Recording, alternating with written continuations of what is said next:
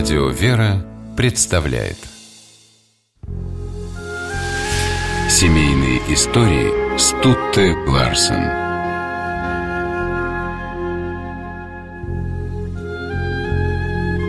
Самая счастливая пора в жизни Фредерика Шопена – его детство.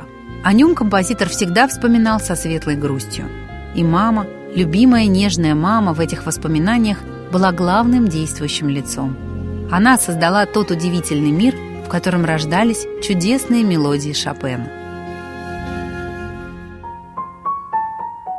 Фредерик появился на свет таким слабым, что мама, Юстина Шопен, с ним почти не расставалась.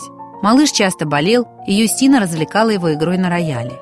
Видя, как фрицик, так Фредерика называли домашние, реагирует на разные произведения, плачет, когда слышит грустную музыку и заливается смехом, когда звучит веселая, Юстина начала обучать сына нотной грамоте. Фредерику было всего четыре, когда мама усадила его за пианино. Впрочем, в первый раз он сделал это сам, еще в три года. Среди ночи разбудил весь дом, стараясь подобрать мелодию на рояле. Юстине малыш тогда сообщил, «Не сердись, я ведь играл это, чтобы тебя заменить, когда ты устанешь». Родители Фредерика много работали. Они содержали пансион для мальчиков из родовитых семейств, чтобы их семья, в которой кроме сына было еще три дочери, ни в чем не нуждалась. Девочки росли великолепными пианистками. Впрочем, их будущее было прозрачным. Девочек ждало замужество.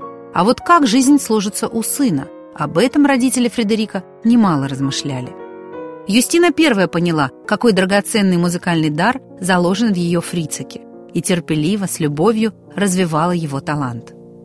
На первом концерте своего мальчика Мама присутствовать не смогла, лежала тяжело больная. Но чтобы Фрицек не переживал и чувствовал, что она любит его, перед выступлением Юстина надела на семилетнего сына кружевной воротничок, который связала сама. И, как потом вспоминал Шопен, он был абсолютно счастлив не потому, что играл хорошо, а от того, что его концертный костюм понравился публике. До 20 лет Фредерик счастливо жил в родном доме а окончив в 1830 году Варшавскую консерваторию, отправился в путешествие по Европе. Расставание с матерью стало для него едва ли не трагедией. Отец и сестры со слезами на глазах наблюдали тяжелую сцену прощания. Оказавшись в Париже, Шопен задержался там и через два года стал едва ли не самым популярным горожанином. На концерты Фредерика было трудно попасть. Его уроки игры на фортепиано считались самыми дорогими – Аристократы искали знакомства с ним. Шопен, занятый работой и светской жизнью, пять лет не видел родителей.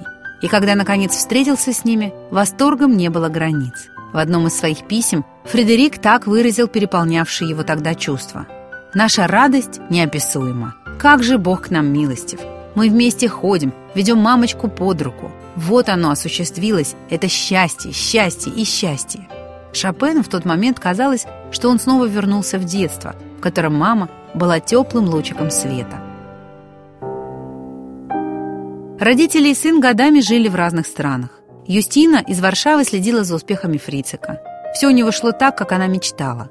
Вот только не было личного счастья. Но тут мать ничего не могла поделать. Сын тщетно пытался создать семью, атмосфера которой хотя бы отдаленно напоминала ту, что царила в отчим доме.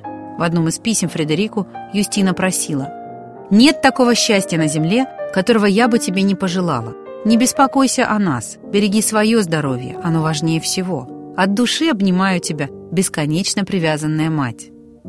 Шопен, для которого разлука с родными была причиной вечных тревог, жил этими письмами из дома. И в своих посланиях он, 39-летний мужчина, как в детстве, называл отца папочкой, а маму мамусей. Люди, знавшие Фредерика близко, вспоминали, что по-настоящему счастлив и спокоен он бывал только когда находился рядом с матерью. Это прекрасно понимала и Жорж Санд, возлюбленная Шопена. Она говорила, мать была единственной женщиной, которую он действительно любил. Семейные истории –